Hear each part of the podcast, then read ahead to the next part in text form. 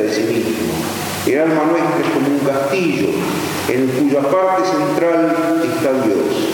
Dios nos ha dado la maravilla de un alma que lo puede contener para que Él pueda entrar en nosotros y darnos un abrazo ya en el tiempo que es un anticipo de ese abrazo definitivo de la gloria. Para que nuestra vida pueda anudarse a la suya en el tiempo como se anudará de modo definitivo en la eternidad. Pero claro, todo esto nace del ingenio, de los recursos, del amor de Dios hacia nosotros. Pero todo esto no sirve absolutamente de nada si no encuentra en nosotros correspondencia. Porque Dios no puede llegar más lejos para ofrecernos su amor. Pero por más lejos que llegue Dios, el amor de Dios será nuestro y nos salvará si nosotros lo sabemos aceptar, si nosotros lo sabemos corresponder. Amor con amor se paga. ¿De qué sirve que Dios venga a nosotros en la Eucaristía si nosotros vivimos perpetuamente distraídos de Dios?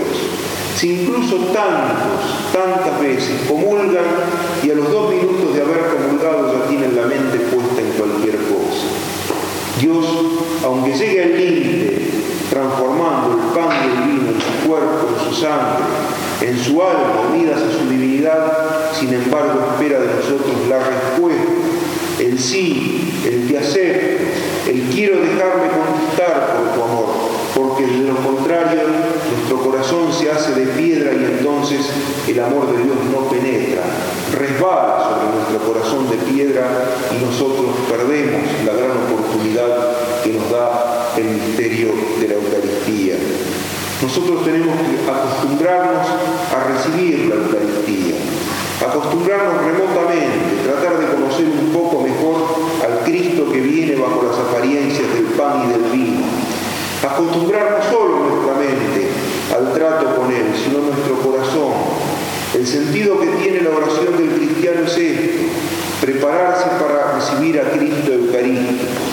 Tenemos que disponer de tal manera nuestra voluntad, nuestro corazón, disponer de tal manera el mundo de nuestros afectos para que cuando Cristo venga, nuestra voluntad y nuestro corazón estén prontos a recibirlo y abrazarlo. Este es el sentido que tiene el conocimiento que tenemos que tener de Cristo gracias a nuestra instrucción cristiana y toda nuestra vida de oración. El centro de todo, lo que anuda todo es Cristo porque el centro de nuestra vida, el centro de la iglesia, el centro del mundo, la razón de ser de todo cuanto existe es Cristo. Y a Cristo en esta vida, en ninguna oportunidad lo encontramos de un modo tan real como en el misterio eucarístico. La Eucaristía es un invento del amor de Dios, pero ese amor pide nuestra correspondencia. Tratemos de tomarla en serio. Sobre todo, tratemos de entender que gracias a la Eucaristía, de un modo misterioso, ya ha comenzado la eternidad para nosotros. Porque la eternidad no es más que una Eucaristía sin velos, que un sagrario sin puertas, que una comunión eterna, definitiva, permanente.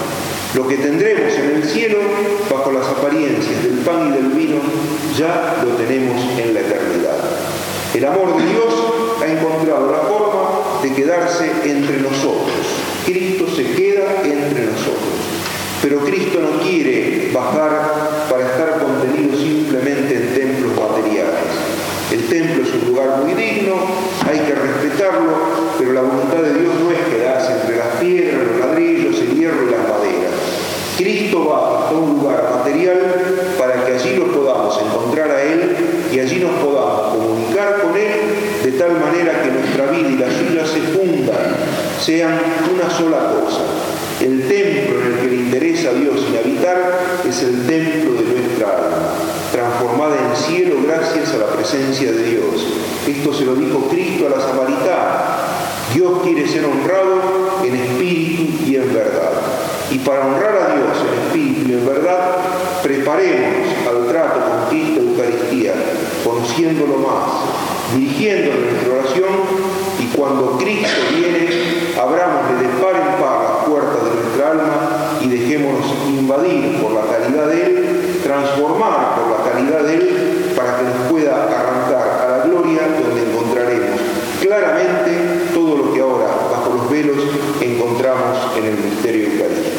Que así sea.